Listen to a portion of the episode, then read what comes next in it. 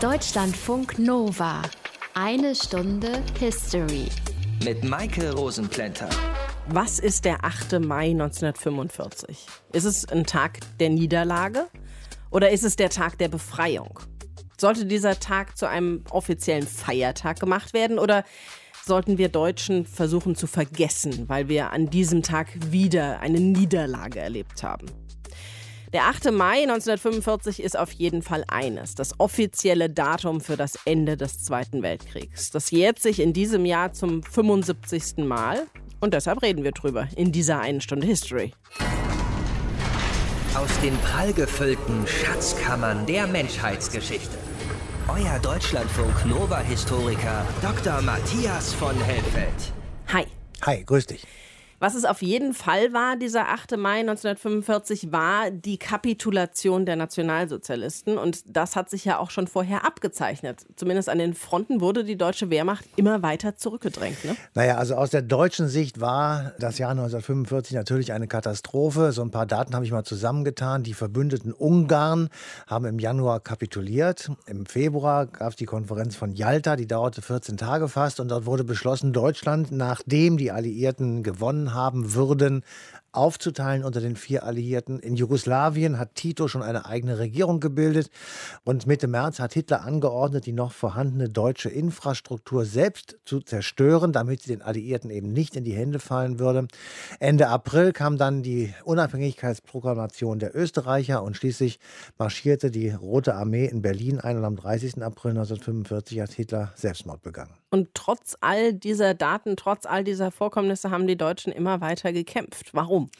Naja, das wird vermutlich sehr viele unterschiedliche Gründe gegeben haben. Viele Soldaten haben einen Eid geschworen und haben gesagt, ich muss eben kämpfen, bis dieser Krieg zu Ende ist. Und der ist noch nicht zu Ende. Andere hatten natürlich Angst vor dem Terror von NS-Organen. Andere wiederum hatten Angst vor dem Terror der Soldaten der Roten Armee, die sich fürchterlich gerecht haben. Es gibt äh, sehr viele Fluchtgeschichten in dieser Zeit. Ähm, die machen die Runde. Es geht, gibt Geschichten über Vergewaltigung Vergewaltigungen, über Plünderungen, über Morde. Und es gibt natürlich immer noch eine ganze Menge überzeugter Nazis, die auch in diesen Tagen noch denken, sie müssten weiter kämpfen und sie stecken zum Beispiel Kinder in Uniformen, geben ihnen Handgranaten und Sturmgewehre in die Hand und lassen sie gegen Panzer antreten. Absolut, mein Opa war so ein Kind. Und das hat dann ja auch noch mal unglaublich viele Menschenleben gefordert, aber es hat ja auch während des ganzen Krieges schon unglaublich viele Tote gegeben. Ja, also die Zahl ist nicht so ganz genau bekannt, sie ist auf jeden Fall weit über 60 Millionen Tote. Auf allen Schlachtfeldern, davon alleine mehr als 20 Millionen in der damaligen Sowjetunion. Es kommen sehr viele Juden dazu, die in den Vernichtungslagern umgebracht worden sind. Dann kommt nochmal eine wahrscheinlich genauso große Zahl an Verwaisten, Verletzten oder Heimatlosen dazu. Nachdem der Krieg zu Ende ist, also ab Mai 1945, gibt es mehr als 10 Millionen Vertriebene aus Polen nach Deutschland und auch innerhalb Polens werden sehr viele Menschen hin und her geschickt und vertrieben. Es gibt Verwüstungen in den meisten Städten Europas und, wenn ich das mal so allgemein sagen darf, Schuttberge, soweit das Auge reichen kann. Wie war denn das Verhältnis zu den alliierten Soldaten? Nicht immer einfach, oder? Ja, auf jeden Fall war es sehr unterschiedlich. Also wir haben eben schon so ein bisschen darauf hingewiesen, äh, es gab Angst vor, in Anführungsstrichen, den Russen, die also angeblich vergewaltigend, mordend und plündernd von Ost nach West zogen. Da wirkte vermutlich auch die jahrelange Propaganda von den sogenannten bolschewistischen Untermenschen, die nun schwere Rachen nehmen würden, weil nämlich die Sowjetunion hat unter dem Krieg ab 1941 am meisten gelitten. Und es gab Geschichten von Soldaten, die in Amerika amerikanische Kriegsgefangenschaft sozusagen geflüchtet sind, um sich eben vor den Russen in Anführungsstrichen zu retten. Aber auch hier gilt eben, für die einen waren es Besatzer und für die anderen waren es Befreier. Genau, das habe ich ja auch schon zum Anfang der Sendung angesprochen. Und darüber werden wir ja auch in dieser Sendung noch ausführlich sprechen. Aber was war es denn jetzt deiner Meinung nach? Befreiung oder Kapitulation? Also für mich war es tatsächlich beides. Ich habe auch für beides jetzt ein Beispiel herausgefunden. Einmal für die Befreiung, möge jeder lesen, Ralf Giordano, die Bertinis. Das ist eine Familiengeschichte aus Hamburg und da wird sehr ergreifend und sehr drastisch geschildert, wie das Leben von Juden war, die sich verstecken mussten in irgendwelchen Kellerräumen und äh, Untergrundgeschichten und dann eben am Mai 1945 aus diesen Löchern geradezu herausgekrochen kamen und ihre kaputte Stadt wieder gesehen haben. Für die war war es eine Befreiung, aber natürlich war es auch eine Kapitulation. Zum Beispiel für einen Bauern in Pommern, der seinen Hof verlassen musste und ihn eben nie wieder gesehen hat. Aber es gibt ja auch allgemeine Beispiele. Ja, natürlich. Also alle Lagerinsassen zum Beispiel, alle Zwangsarbeiter, alle politisch Inhaftierten, die irgendwo in irgendeinem Gefängnis oder Konzentrationslager saßen, für die war es tatsächlich eine Befreiung, eine Kapitulation, eine Niederlage war es für alle Soldaten, die dann in irgendeine Gefangenschaft gingen und natürlich auch für die überzeugten Nazis in der Heimat, die dachten, sie würden für eine gute Sache kämpfen und jetzt eben hatten sie verloren. Das Volk war, man kann das gut sehen, gespalten in seinen Empfindungen und Einschätzungen und das, muss man wirklich sagen, blieb auch lange nach 1945 noch so. Und bis heute können sich tatsächlich die Länder der Bundesrepublik nicht darauf einigen, ob der 8. Mai jetzt ein Feiertag werden soll oder nicht. Der Tag der Befreiung und der Tag der Kapitulation vor 75 Jahren. Das ist unser Thema in dieser einen Stunde History.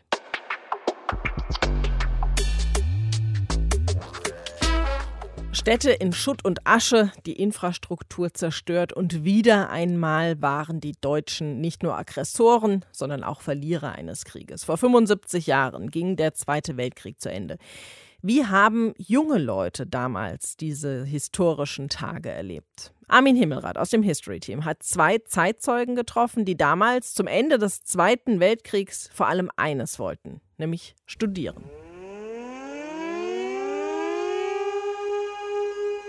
Als Fliegeralarm kam, sind wir gar nicht in den Keller gegangen, sondern ich bin mit einem Studenten einfach oben in die Uni gegangen und da schlug eine Bombe direkt neben uns ein, eine Brandbombe. Und dann sind wir erst gerannt und dann haben wir Sandsäcke geholt und gelöscht. Wir Endes unterzeichneten, die wir im Namen des deutschen Oberkommandos handeln, erklären die bedingungslose Kapitulation aller unserer Streitkräfte zu Lande, zu Wasser und in der Luft vor dem Oberkommando der Roten Armee und gleichzeitig vor dem Oberkommando der alliierten Expeditionsstreitkräfte. Man war die letzten Wochen einschließlich, wie kommst du nach Hause, wie kannst du dein, deine Eltern wiedersehen und da alles in Ordnung halten.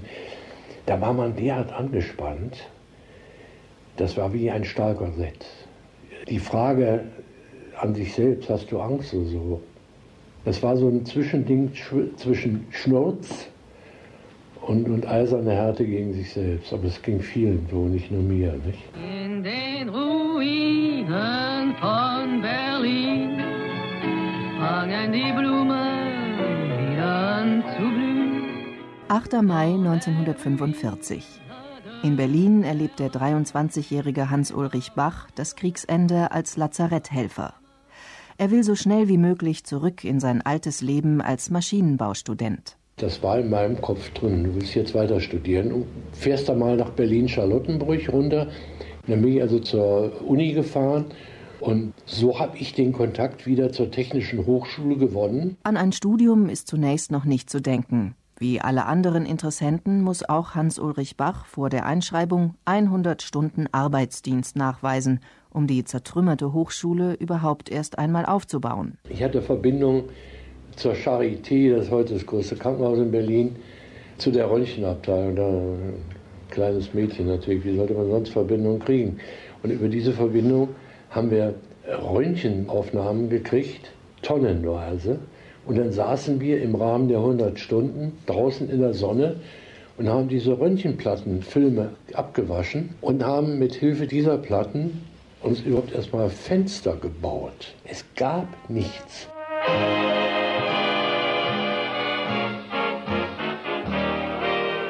Bonn 1945.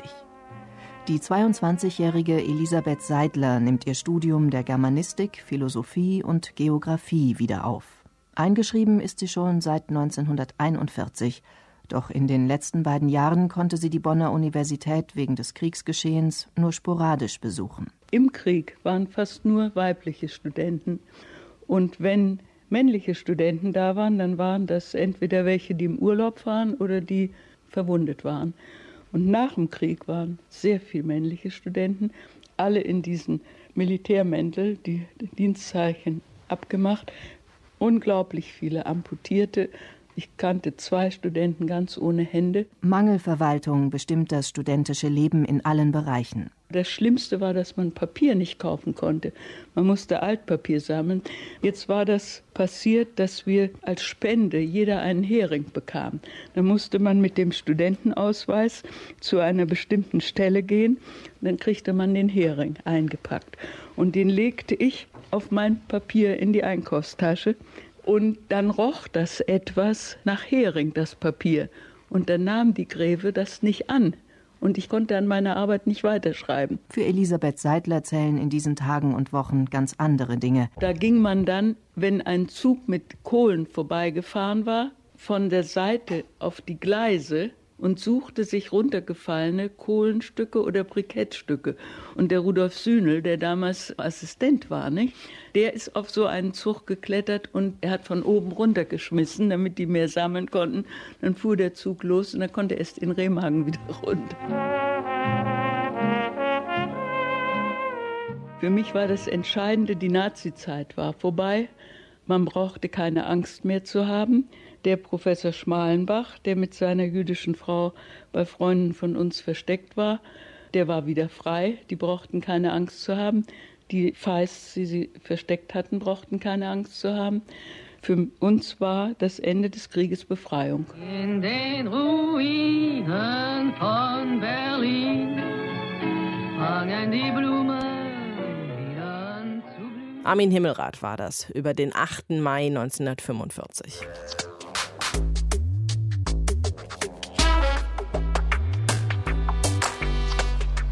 Acht Tage lagen zwischen dem Selbstmord von Adolf Hitler am 30. April und dem Ende des Kriegs am 8. Mai. Genau über diese acht Tage im Mai, über diese letzte Woche des Dritten Reichs, hat Volker Ulrich ein Buch geschrieben. Und das ist jetzt auch Thema unseres Gesprächs. Hallo, Herr Ulrich. Ja, guten Tag. Was hat die Menschen denn in diesen letzten Tagen des Dritten Reichs umgetrieben?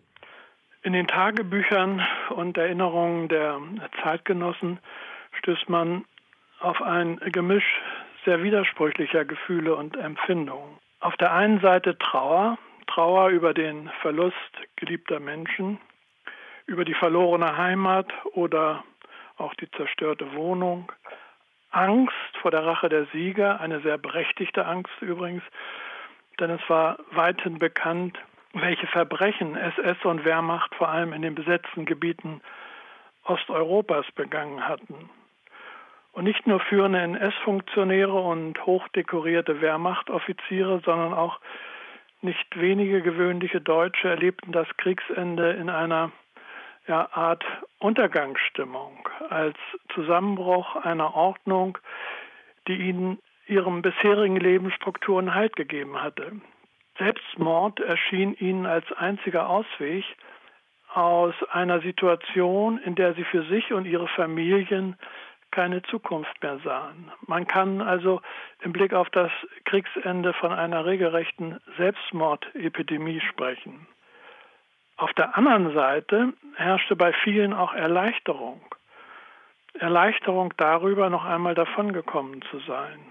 Das Glücksgefühl, das Inferno überlebt zu haben, setzte ungeahnte Energien frei. Und das galt besonders für jene Minderheit der Deutschen, die den Verheißungen des Nationalsozialismus widerstanden und sich ein Gefühl für Anstand und Menschenwürde bewahrt hatten. Man wollte jetzt entschlossen anpacken beim Aufbau einer neuen freiheitlichen politischen und gesellschaftlichen Ordnung. Kurzum, es gab Anfang Mai 1945 beides, Endzeitstimmung auf der einen und Aufbruchstimmung auf der anderen Seite. Gibt es denn auch Überlieferungen, wie die Menschen auf den Tod von Adolf Hitler reagiert haben? Also bei der großen Mehrheit der deutschen Bevölkerung äh, scheint diese Nachricht kaum Trauer, sondern eher Teilnahmslosigkeit ausgelöst zu haben. Und das ist auch erklärlich, denn der Führermythos, der nach dem Attentat vom 20. Juli 1944 ja noch einmal eine kurze Renaissance erlebt hatte, war in den letzten Kriegsmonaten einem rasanten Verfall ausgesetzt gewesen.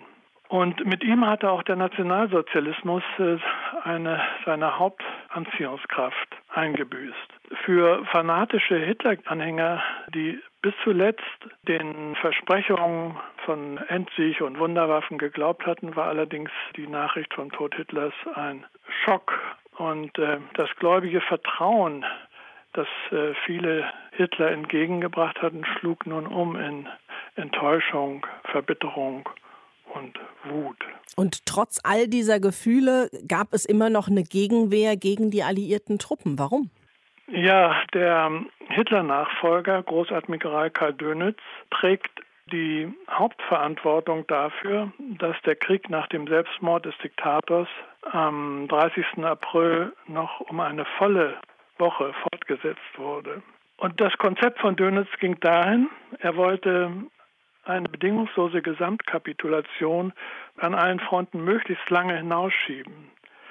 Stattdessen sollten die Heeresgruppen im Westen einzeln kapitulieren, während die Wehrmacht im Osten noch eine Zeit lang den Krieg fortsetzte. Die Absicht, die dahinter stand, war, möglichst äh, viele deutsche Zivilisten und Soldaten dem Zugriff der Roten Armee zu entziehen, indem ihnen die Flucht hinter die alliierten amerikanischen und britischen Linien ermöglicht wurde.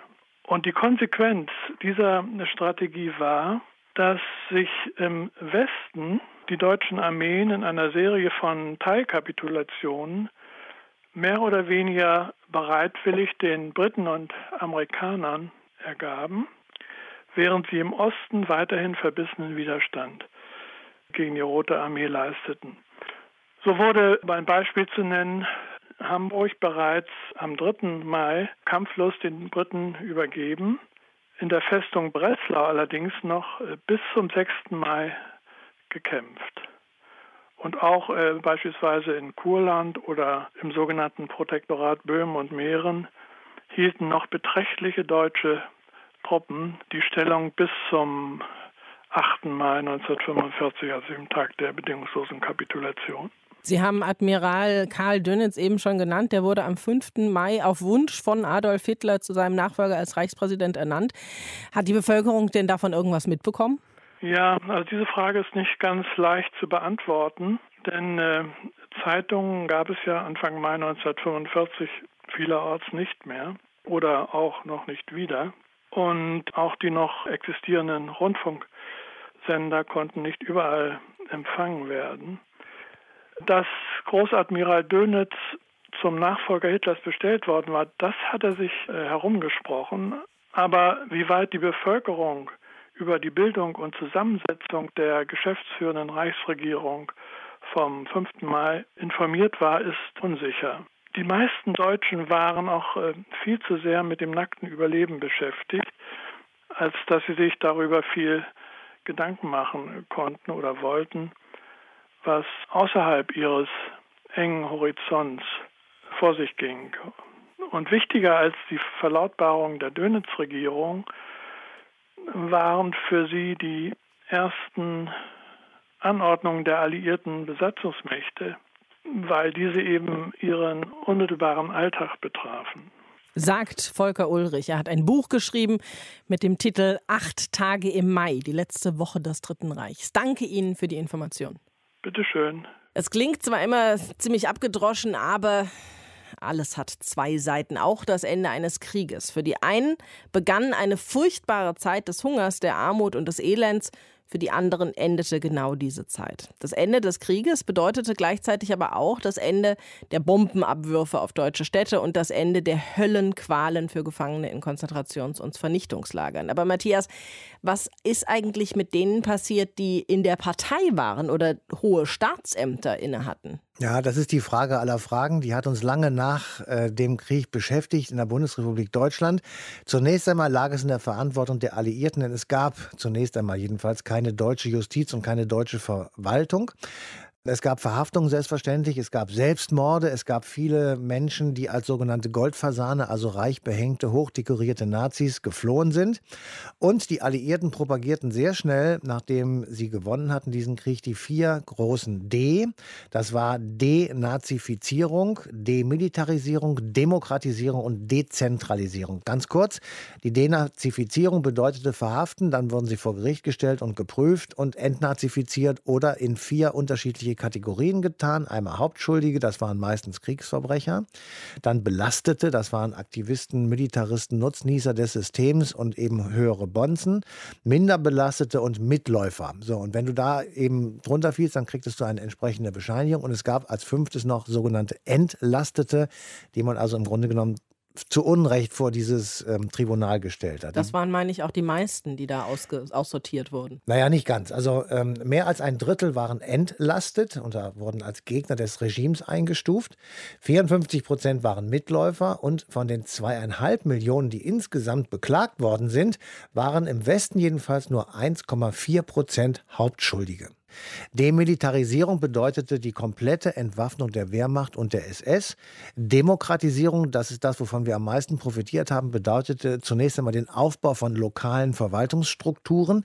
Und die Dezentralisierung war das Gegenteil von dem, was der Nazistaat war, nämlich ein Zentralstaat. Also haben sich die Alliierten gedacht, wir dezentralisieren mit starken Ländern. Das ist das, was heute noch im Föderalismus uns so viel Freude macht. Diese vier Ds klingen ja super, aber hat es auch funktioniert? Naja, also so und so. Also wir müssen vielleicht ein bisschen aufteilen im sowjetischen Sektor, also in der später denunzierten Ostzone oder der Deutschen Demokratischen Republik, hat man das sehr stark gemacht. Man hatte sehr viele Leute vor Gericht gestellt. Andererseits wurde dort der Begriff demokratisch ganz anders interpretiert als bei uns. In der Sowjetunion hatte die Demokratie einen ganz anderen Klang als bei den westlichen Alliierten. Und dezentral, also regiert aus den Ländern, war die spätere DDR auch nicht. Das war ein Zentralstaat mit aller Macht äh, bei der SED in Ostberlin. In den westlichen Sektoren gab es am Anfang sehr viele Denazifizierungen und Prozesse. Aber Demokratie und Dezentralisierung hatte im Westen eben einen völlig anderen Klang und deswegen entwickelten sich diese beiden deutschen Teile auch sehr schnell ganz auseinander. Und die Entmilitarisierung, das müssen wir hier mal deutlich festhalten, gab es nur am Anfang. Denn später, also ich sag mal Anfang der 50er Jahre, also drei, vier, fünf, sechs Jahre nach dem Krieg war klar, die DDR ist Teil des Ostens und die Bundesrepublik ist Teil des Westens und beide wurden hochgerüstet. Da musste es dann hier eine Armee geben auch. Aber so eine richtige Aufarbeitung der Nazi-Zeit, das hat es ja trotzdem zu dem Zeitpunkt zumindest noch nicht gegeben. Und da mussten wir ja dann noch 20, 25 Jahre warten hier so in Deutschland. Deutschlandfunk Nova. Eine Stunde History. Berlin hatte 1945 und hat heute auch wieder eine besondere Bedeutung. Es war und ist die bevölkerungsreichste deutsche Stadt und Hauptstadt sowohl vom Dritten Reich als auch heute vom wiedervereinigten Deutschland. Deshalb sind in diesem Jahr viele Veranstaltungen zum Thema 75 Jahre Kriegsende in Berlin geplant. Und die werden unter anderem organisiert von der Kulturprojekte Berlin GmbH. Und da macht Björn Weigel mit. Er ist Buchautor und Historiker. Hallo, Herr Weigel. Hallo. Wie hat Berlin diesen 8. Mai 1945 erlebt? Man muss wissen, dass am 8. Mai 1945 in Berlin selbst der Krieg schon sechs Tage vorüber war. Die Stadt hatte schon am 2. Mai kapituliert. Und was am 8. Mai passierte, war das, was man eben die Gesamtkapitulation der Wehrmacht und ihrer Teilstreitkräfte nennt, eben im sowjetischen Hauptquartier in Berlin-Karlshorst. Das war eigentlich ja schon in Reims passiert am Tag vorher und wurde dann in Karlshorst auf Wunsch der sowjetischen Führung wiederholt. Für Berlin selber, für die Stadt hatte das keine Auswirkung, weil da schon seit sechs Tagen Ruhe war. Die westlichen Alliierten haben der Roten Armee, also der Sowjetarmee, geholfen, schneller nach Berlin vorzudringen. Wie haben sich die Rotarmisten dann verhalten? Die Hilfe der Westalliierten bestand ja vor allem darin, dass man aus der Luft bombardiert hat und dass man praktisch der sowjetischen Armee den Weg nach Berlin, das war so verabredet seit längerer Zeit, dass die sowjetische Armee Berlin erobern soll, dass man ihnen den Weg frei bombardiert hat und aus der Luft bombardiert hat. Wie sich die sowjetische Armee verhalten hat, äh, militärisch gesehen mit einem sehr, sehr schnellen Vormarsch, der innerhalb Berlins dann zum Häuserkampf wurde und so weiter und so weiter, aber militärisch gesehen mit einem sehr, sehr zügigen, konzentrierten Vorgehen. Und menschlich gesehen? Menschlich gesehen ist es natürlich so, dass diese Gewalterfahrungen, die äh, sowohl die Stadt Berlin als auch natürlich die sowjetische Armee schon während des ganzen Krieges gemacht haben, sich dann auch weiter umschlugen. Das heißt, bis Berlin kapitulierte, ging die Gewalt natürlich vor allem vom NS-Regime aus, dessen äh, Henker und dessen Mordkommandos perfekt funktionierten bis in die letzten Minuten und das dann abgelöst wurde durch ein sehr unterschiedliches Verhalten. Das heißt, dass die sowjetische Armee als Sieger nicht vorhatte, Berlin oder Deutschland zu befreien, sondern als Siegerarmee kamen. Und diese Sieger nahmen sich natürlich auch, was sie wollten, inklusive, dass äh, Hunderttausende Frauen vergewaltigt wurden, dass geraubt und geplündert wurde. Aber wir haben eben auch die anderen Berichte, dass in, in, in vielen Gegenden einfach auch gar nichts passierte. Und das ist eben so ein typisches Siegerverhalten. Die hatten jetzt die Macht. Ihnen konnte niemand diktieren, wie sie sich verhalten, außer die eigenen Offiziere selbst. Und da haben wir zum Beispiel so ein Vorgehen gegen die Massenvergewaltigung, systematisches Vorgehen gegen Massenvergewaltigung von den Offizieren, eigentlich erst ab Herbst 45. Wie haben denn die Menschen in Berlin auf das Ende der Kampfhandlungen und dann eben auch das Ende des Krieges reagiert? auch das ist ein sehr, sehr heterogenes Feld. Natürlich war die Zukunft ein sehr, sehr ungewisses etwas. Man wusste, dieser Krieg ist unwiederbringlich verloren. Das wusste man nicht erst, nachdem die letzte Granate abgefeuert war was jetzt kommen würde. Darauf reagierten die Menschen natürlich sehr unterschiedlich. Die einen zum Beispiel, die in Lager verschleppt worden waren oder die als Flüchtlinge auf Riesentrecks unterwegs waren, die zum Teil Zwangsarbeit leisten mussten und so weiter, die waren natürlich heilfroh, wirklich befreit zu sein vom Terror des NS-Regimes. Genauso wie die wenigen Überlebenden im Untergrund, also vor allem Juden, Sinti und Roma, die ganz, ganz wenigen, die in Berlin im Untergrund überlebt hatten. Für die Mehrheit der Bevölkerung war es eine ungewisse Zukunft. Was kommt denn jetzt? Was passiert denn jetzt? Und dann gab es natürlich nicht zuletzt die, die sich aus Verzweiflung oder weil sie wirklich überzeugte Nationalsozialisten waren, regelrecht fürchteten davor, was die Sieger jetzt mit ihnen machen würden. Gab es denn da auch Selbstmorde, unter anderem von Parteigrößen oder eben auch von anderen Menschen, von Vergewaltigungsopfern zum Beispiel? Ja, selbstverständlich. Berlin hat im April, Mai 1945 die höchsten Selbstmordraten, die diese Stadt in ihrer Geschichte jemals hatte. Allein Ende April, Anfang Mai 1945 bringen sich in Berlin 4000 Menschen um. In den paar Tagen, in den letzten paar Tagen des Kriegsendes in den ersten Friedenstagen. 4000 Suizide. Und natürlich auch sind da Leute dabei, Frauen, die vergewaltigt wurden, mehrfach ja zum Teil. Das blieb ja dann oft nicht bei einer. Ähm, da sind natürlich auch Parteigrößen dabei, selbstverständlich. Wir wissen ja von Hitlers Suizid im Führerbunker. Wir wissen von den Suiziden äh, von SS-Größen und anderen NS-Bonzen sozusagen, die sich dann schnell aus dem Staub und aus der Verantwortung machen. Und wir wissen natürlich auch davon, das ist bei bestimmten Suizid ist ja in der Hinsicht ein dehnbarer Begriff. Wenn sich jetzt irgend so ein SS-Scherge noch irgendwo totgesoffen hat, dann ist das auch eine Form von Suizid sozusagen, auch wenn er vielleicht nicht beabsichtigt war. Aber ja, natürlich gibt es das auf allen Ebenen. Das gibt es bei Opfern, das gibt es bei Tätern. Genauso wie das Leben vieler Menschen in Trümmern lag, lag auch die Stadt selbst, Berlin, in Trümmern. Wie kam da das Leben wieder in Gang? Ja, auch hier haben wir es mit einem sehr äh, heterogenen Phänomen zu tun. Man sagt, die Stadt lag in Trümmern, dann sieht man vor allem, blickt man dann auf die Innenstadt beziehungsweise auf den Weg, den die sowjetische Armee in die Stadt genommen hat, wo es zu Häuserkämpfen kam. Das lag alles in Trümmern. In bestimmten Vororten stand alles noch genauso, wie es vorher da stand. Wie kam das Leben wieder in Gang? Das ist natürlich eine ich will mal sagen, das hat mehrere Schwierigkeiten. Das hat organisatorische, technische und so weiter und so weiter Herausforderungen bedurft. Wenn man sich beispielsweise die U-Bahn oder S-Bahn anguckt, da ist es vielfach die Initiative der Mitarbeiterinnen der BVG und S-Bahn selber, die dazu führt, dass diese äh, ganzen äh, Strecken und Leitungen und sonst was überhaupt wieder instand gesetzt werden. Bei anderen Sachen wurde viel improvisiert ähm, um das wieder in Gang zu bringen. Und dann muss man sagen, es ist ein großes Verdienst des sowjetischen Stadtkommandanten Bersarin, der sich als ganz hervorragender Organisator erweist und das Leben tatsächlich auch mittels bestimmter Befehle an seine Soldaten wieder in Gang bringt, zum Beispiel mit bestimmten Essenrationierungen, Essenausgaben, wann ist was wo wieder zu eröffnen, der trifft die richtigen Leute, bespricht, wie man auch wieder Zeitungen, Theater und sonst irgendwas an den Start bringen kann, um das Leben tatsächlich zu normalisieren. Aber viel bleibt wirklich Eigeninitiative. Stahlhelme, die zu Kochtöpfen umfunktioniert werden, Leute, die sich einfach mal hinstellen, mal so ein bisschen Verkehr regeln oder mal ein paar Trümmer beiseite räumen. Aber gerade Trümmerberäumung ist natürlich was, was meistens von der sowjetischen Armee einfach angeordnet wird. Wie Berlin den Mai 1945 erlebt hat, das hat uns Björn Weigel erzählt von der Kulturprojekte Berlin GmbH. Danke Ihnen dafür.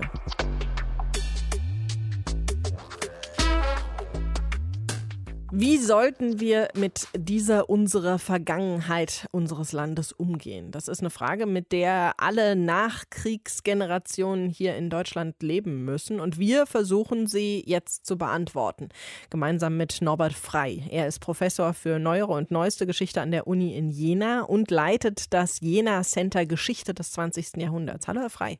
Grüße Sie, Frau Außenblender. Wie schwierig ist überhaupt der Umgang mit der NS-Geschichte für Deutsche? Naja, es geht ja heute nicht mehr anders als in den ersten Jahrzehnten nach 1945, also in der Zeit, in der noch alle diejenigen Teil unserer Gesellschaft waren, die bis dahin mitgemacht hatten im Dritten Reich. Anders als damals geht es ja heute eigentlich nicht mehr um persönliche Schuld.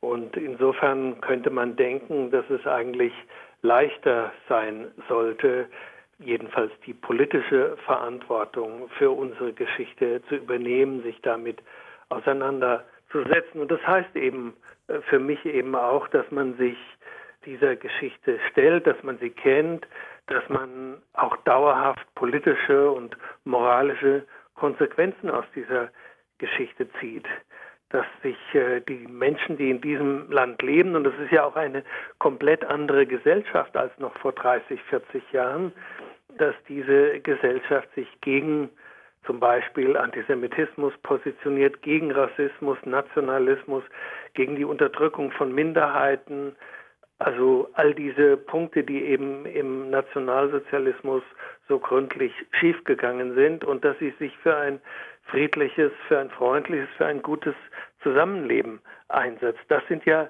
sozusagen ganz allgemeine Lehren aus der Geschichte und äh, die aus dem selbstkritischen und kritischen Umgang mit dieser Geschichte resultieren sollten. Ist das denn auch so? Ist der Nationalsozialismus als Teil der deutschen Geschichte im kollektiven Bewusstsein richtig verortet?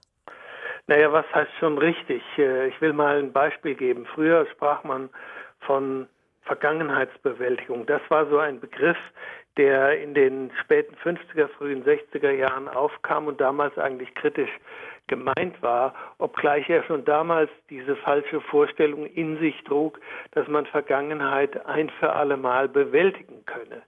Ich denke, heute ist vielen Menschen in diesem Lande, die sich jedenfalls dafür interessieren und damit auseinandersetzen, klar, dass die Auseinandersetzung mit der eigenen Geschichte eine prinzipiell unabschließbare Aufgabe ist, nämlich vor dem Hintergrund einer sich ja immer wieder auch neu verändernden Gesellschaft, aber jetzt ganz konkret in unserer Gegenwart angesichts einer AfD, die eben genau wieder mit so alten Schlussstrichparolen, also endlich Schluss mit der Auseinandersetzung mit dem Nationalsozialismus, endlich genug damit agitiert, wie sie interessanterweise ja schon 1946 erstmals zu hören waren.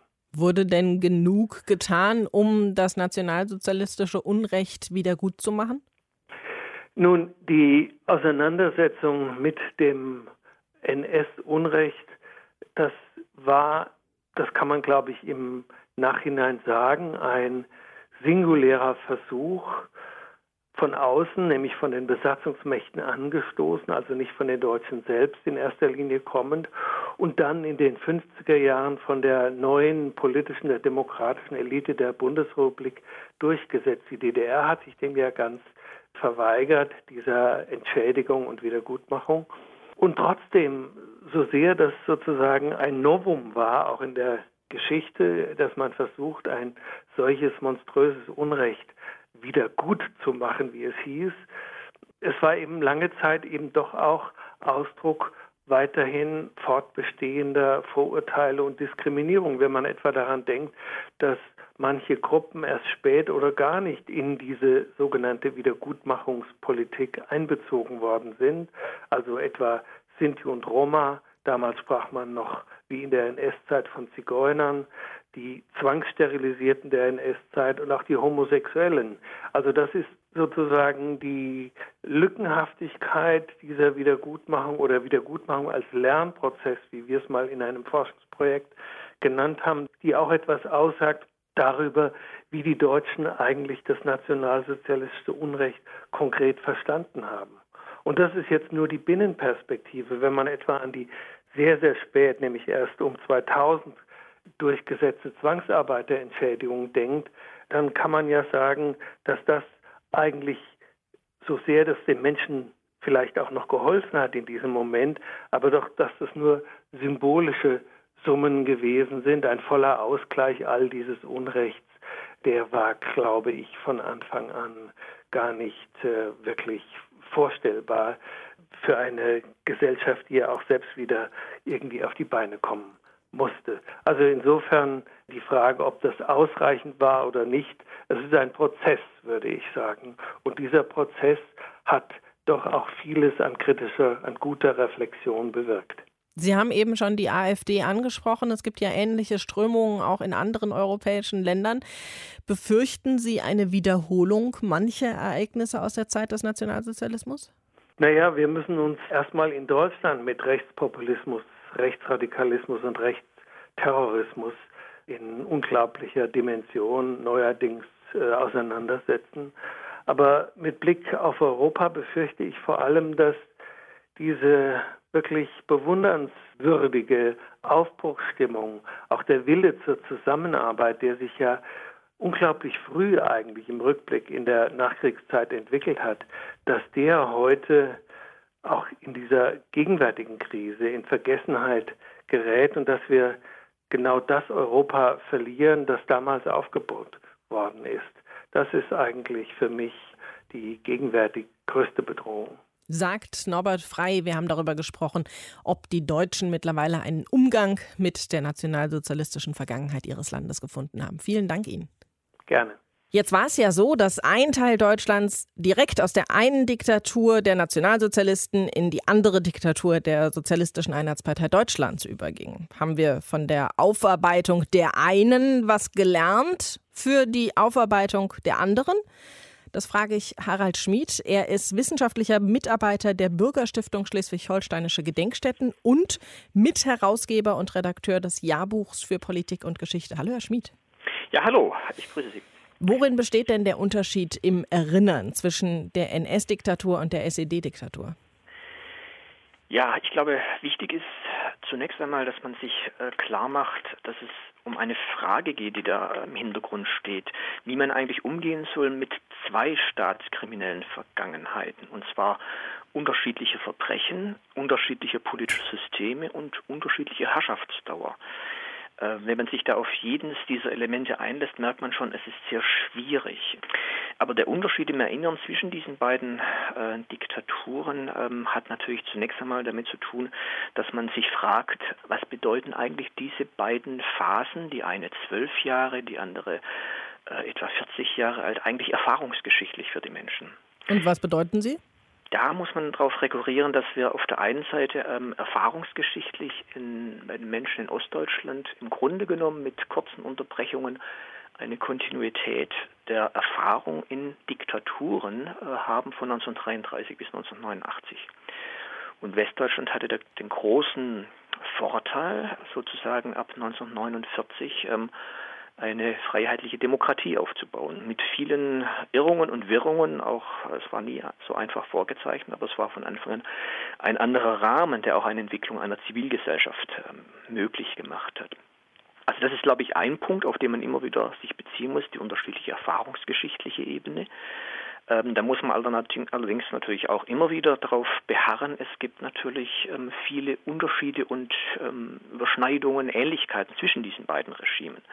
Also man kann das nur hier kurz andeuten. Also wir haben auf der einen Seite eine völkisch-nationalistische und rassistische Bewegungsdiktatur mit einer, so kann man es äh, im Anschluss an Max Weber nennen, charismatischer Führergestalt und hoher Zustimmung aus der Bevölkerung. Dem stand gegenüber eine sozialistische Einparteiendiktatur von sowjetischen Gnaden, die wahrscheinlich nie eine Mehrheit der Bevölkerung hinter sich hatte. Auch das macht einen beträchtlichen Unterschied ähm, im Erinnern aus. Und man könnte dann noch äh, einen Schritt weitergehen und fragen, welche Regimefolgen hatten eigentlich diese beiden Regime, die auf unterschiedlichen Ebenen angelegt sind. Auf der einen Seite der europaweite Ausbeutungs-Vernichtungskrieg mit Völkermord, Krankenmord, Zerstörung Deutschlands und weiter Teile Europas. Auf der anderen Seite ähm, eben so schlaglichtartig äh, angesprochen Grenzmorde und ein perfektionierte Geheimdienst zur Bespitzelung und Terrorisierung der Bevölkerung. Also es hat ja mal einer, ich glaube Egon Bahr war das auf diese etwas banalisierende Formel gebracht, da stehen Leichenberg und Aktenberge einander gegenüber. Da äh, sieht man ungefähr zugespitzt, worum es geht, ohne sich auf diese Vereinfachung natürlich einlassen zu können. Es hat relativ lange gedauert, bis die deutsche Gesellschaft irgendwie mit ihrer NS-Vergangenheit umgehen konnte, bis es da eine Aufarbeitung gibt. Haben wir da was gelernt aus diesen Erfahrungen für den Umgang mit der SED-Vergangenheit? Ich glaube schon.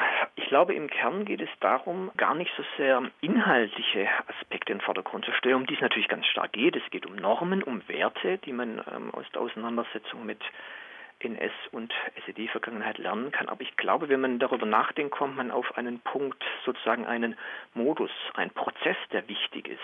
Ich würde den so beschreiben, dass der Prozess der öffentlichen historischen Aufklärung grundlegend ist für eine tragfähige politische Identität im Modus einer Demokratie.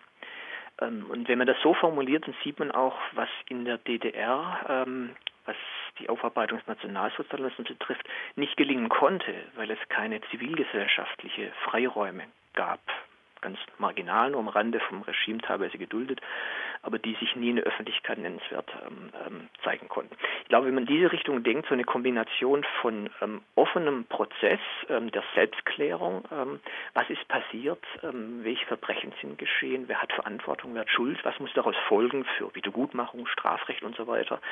Auf der einen Seite, auf der anderen Seite sieht, dass es ein Zusammenspiel von Staat und Zivilgesellschaft ist, der das überhaupt erst ermöglicht dann würde ich sagen, das ist der Punkt, den man lernen konnte daraus. In Südafrika hat es nach dem Ende der Apartheid eine Wahrheits- und Versöhnungskommission gegeben, unter anderem zur Untersuchung von politisch motivierten Verbrechen in dieser Zeit der Apartheid. Hätten wir das 1990 auch gebrauchen können? Ja, das haben viele so äh, gehofft und gesagt. Äh, in gewisser Weise hatten wir das allerdings durch eine Kommission. Das wird manchmal dabei vergessen. Wir haben äh, die allerdings in anderem Gewand und mit weitaus geringerer öffentlicher Wirkung gehabt. Und zwar meine ich damit die beiden Enquete-Kommissionen des Deutschen Bundestages, die von 1992 bis 1998 gearbeitet haben. Die eine hieß Aufarbeitung von Geschichte und Folgen der SED-Diktatur und die andere hieß Überwindung der Folgen der SED-Diktatur im Prozess der deutschen Einheit. Wenn ich jetzt sage, im, an, mit anderem Gewand, meine ich, ähm, dass die südafrikanische Wahrheits- und Versöhnungskommission einen entscheidenden Unterschied hatte. Diese Kommission lebte da vom Angebot an die Täter, ähm, wenn ihr, ich verkürze jetzt etwas, äh, wenn ihr hier in diesem Rahmen dieser Kommission offen aussagt, offen zur Aufklärung beitragt, eigene Taten und eigene Verstrickung und eigene Schuld offen einräumt, dann könnt ihr als freier Mensch äh, diesen äh, Gerichtssaal verlassen. Das war sozusagen ein äh, wesentliches Element der Verschränkung des öffentlichen Erzählens, äh, des gemeinsamen öffentlichen Erzählens von Opfern und Tätern, was viel für sich hatte. Aber, und das war dann auch eine Kritik an dieser Kommission, wo man dann wieder den Bezug zum deutschen äh, Beispiel nehmen kann, kann man es eigentlich aushalten? Ähm, das war für viele Schwarze damals ein großes Problem. Kann man es aushalten, wenn ein Massenmörder als freier Mann den Gerichtssaal verlässt, weil er sich auf dieses Angebot eingelassen hat? Man muss sich ja klar machen, der Preis dieses Modells war das Angebot der Amnestie, das heißt der Verzicht auf strafrechtliche Folgen und zivilrechtliche Haftung, sofern die entsprechenden Täter geredet haben, sehr verkürzt gesagt. Es waren, wenn man das quantifizieren möchte, von etwa 7000 Tätern, die dann einen Antrag auf Amnestie gestellt haben, äh, etwa 1800, die tatsächlich das bekommen haben, dieses, äh, diese Amnestie. Das heißt so staatliche Persilscheine? So könnte man das nennen, aber eben als Gegenleistung. Äh, wenn man überlegt, wenn wir das nach 1945 oder auch nach 1990 gehabt hätten, das hätte ganz gewiss vieles zur schnelleren Aufklärung beigetragen. Wir hatten das nicht, aber wir hatten mit den beiden Enquete-Kommissionen des Bundestages 1992 bis 98 hatten wir ein ganz ähnliches Modell, in dem versucht wurde, auf der Basis einer Expertenkommission, auch mit äh, teilweise öffentlichen Anhörungen von Opfern, Aufklärung äh, systematisch voranzubringen. Sowas hatten wir nach 1945 nur durch die Nürnberger Prozesse, die lange, weil es von außen kam, von der deutschen Bevölkerung auch abgelehnt worden sind, obwohl die Nürnberger Prozesse, wenn man sich mit diesen umfangreichen Bänden heute beschäftigt, eine unglaubliche Aufklärung hatten, ein Potenzial, aber das wurde erst später dann auch so wahrgenommen. Also kurzum, ich glaube, wir hatten ein ähnliches institutionelles Bild äh, 1990 folgende, dass man so eine Kommission brauchte, aber wir haben etwas andere Lösung gewählt, die dann natürlich auch andere Folgen hatten. Das heißt, wir hatten ein längeres Problem mit unseren Tätern sozusagen nach 1990. Sagt Harald Schmid. Er hat uns erklärt, worin der Unterschied im Erinnern an die beiden deutschen Diktaturen der letzten na, 85 Jahre liegt. Danke Ihnen dafür. Ich danke auch. 75 Jahre ist das Ende des Zweiten Weltkriegs her und damit auch das Ende des Holocausts. Und trotzdem, Matthias, so ein richtig angemessenes Verhältnis dazu haben wir noch immer nicht gefunden, oder? Naja, also ich bin da auch tatsächlich sehr schwankend. Also im Vergleich zu den 80er und 90er Jahren des letzten Jahrtausends, äh, da muss ich schon sagen, da haben wir doch was gefunden. Aber es kommt immer wieder irgend so etwas zurück. Also ich erinnere mal an den Vogelschiss von Herrn Gauland, an das Mahnmal der Schande in Anführungsstrichen gesetzt von Herrn Höcke. Und offenbar meinen diese Herren, es sei eine Klaviatur sozusagen, auf der man mit Erfolg spielen könne und dann löst man etwas aus. Also es gibt dann sofort aufgeregte Empörungsdebatten und fadenscheinige Rückzugsargumente ist immer das Gleiche. Und es ist aber auch irgendwie ein Zeichen, finde ich jedenfalls, von Unsicherheit bzw. von Unaufgeklärtheit und von einer emotional hochgeladenen Vergangenheitsbetrachtung. Und manche sagen sich, jetzt sage ich es endlich mal jemandem, ich habe mich bisher nicht getraut. Also so, da kommen wieder so Urängste heraus und letzten Endes auch so die Idee, man sagt immer, die Deutschen haben Vernichtungslager gehabt, sie haben so und so viele Millionen Tote auf den Schlachtfeldern hinterlassen. So schlecht können wir doch eigentlich gar nicht gewesen sein. Es gibt doch schließlich auch Beethoven und so weiter. Und aus allem folgt so ein bisschen bei mir die Vermutung, so ganz sicher sind sich die Deutschen ihrer Vergangenheit nicht. Und es gibt ja auch immer wieder dieses Argument, dass es ja auch andere Länder gibt, die Schlimmes in ihrer Vergangenheit haben und die dann eben versuchen, das kleinzureden. Natürlich, das gibt es ja auch. Also zwei Beispiele. Frankreich hat das Problem mit der Kollaboration, also der Zusammenarbeit mit den Nazis während der Besatzungszeit. Und in Russland wird man nicht ohne weiteres sagen können, dass die stalinistische Vergangenheit besonders ruhmreich gewesen ist. Also da gibt es auch Schwierigkeiten mit der äh, Vergangenheit. Aber in Deutschland ist es eben ein besonderer Fall, weil der Holocaust Holocaust, also das bewusste, von Staatswegen verordnete Vernichten einer bestimmten Gruppe von Menschen, und zwar möglichst auf dem ganzen Erdball, das ist eben etwas, was tatsächlich heraussticht. Das ist sozusagen ein Alleinstellungsmerkmal. Und die Deutschen, da kann man auch nicht dran vorbeireden, haben den verheerendsten Krieg der europäischen Geschichte ausgelöst, nämlich den Zweiten Weltkrieg. Sie haben eine extrem rassistische und biologistische Gesellschaftsform und Denkstrukturen verbreitet. Und das ist eben etwas anderes als das, was in Frankreich passiert ist, möglicherweise auch so ein bisschen was anderes als das, was in der Sowjetunion passiert ist, gleichwohl es dort eben auch Verfolgungen und Vernichtungen von einer bestimmten Menschengruppe gegeben hat. Und es gibt ja auch bis heute rassistische Anschläge und Stimmungen in der Gesellschaft. Absolut. Wir sehen das ja jetzt leider und müssen das wirklich äh, hier auch festhalten. In Deutschland gibt es mittlerweile wieder eine Blutspur des Rechtsterrorismus. Also wir haben gezählt mehr als 200 Tote in den letzten 30 Jahren durch rechtsextreme Terroranschläge. Wir haben das Problem gehabt mit der NSU, mit dem immer noch nicht aufgeklärten nationalsozialistischen Untergrund, so heißt die Abkürzung. Wir haben aufgeflogene Nazi-Truppen, die Gruppe S mit Anschlägen auf Moscheen, jedenfalls geplanten. Wir haben den misslungenen Anschlag auf die Synagoge in Halle. Und wir haben jetzt vor wenigen Tagen das Attentat von Hanau gehabt mit zehn Toten. Alles das steht in Zusammenhang mit rechtsextremer Gesinnung und der Rückbesinnung auf Hitler und die Nationalsozialisten. Und es gibt eine bestimmte Gruppe von Menschen, die ein geschlossenes, in sich kohärentes, also logisches, für sie genommen logisches, rechtsextremes Weltbild haben. Das sind etwa 10, 11, 12 Prozent der Bevölkerung. Und das im Land der Verursacher des Holocaust ist etwas anderes als in irgendeinem einem anderen Land auf dieser Welt. Das sind tatsächlich absolut beeindruckende Zahlen. Und ich glaube, genau weil unser Land das Land der Verursacher des Holocaust ist, stehen wir da in einer ganz, ganz besonderen Verantwortung, dass das niemals vergessen und niemals wieder passieren darf. In der nächsten Sendung sprechen wir über einen, dessen Leben, das war echt abenteuerlich. Er ist auf einer Kanonenkugel durch die Luft geflogen, hat so die feindlichen Stellungen ausgespäht und ist dann im Flug auf eine andere Kanonenkugel umgestiegen, um so dann wieder an den Anfangspunkt zurückzukommen. Das ist ehrlich passiert. Das könnt ihr nachlesen, überall. Oder das hier. Er hat sich selbst und sein Pferd am eigenen Schopf aus dem Sumpf rausgezogen. Der hat was erlebt. Der Baron von Münchhausen. Über den sprechen wir nämlich in der nächsten eine Stunde History und über den Beginn von Fake News. Ganz ehrlich. Bis dahin euch eine schöne Zeit. Macht's gut. Bye bye. Deutschlandfunk Nova. Eine Stunde History. Jeden Montag um 20 Uhr. Mehr auf deutschlandfunknova.de.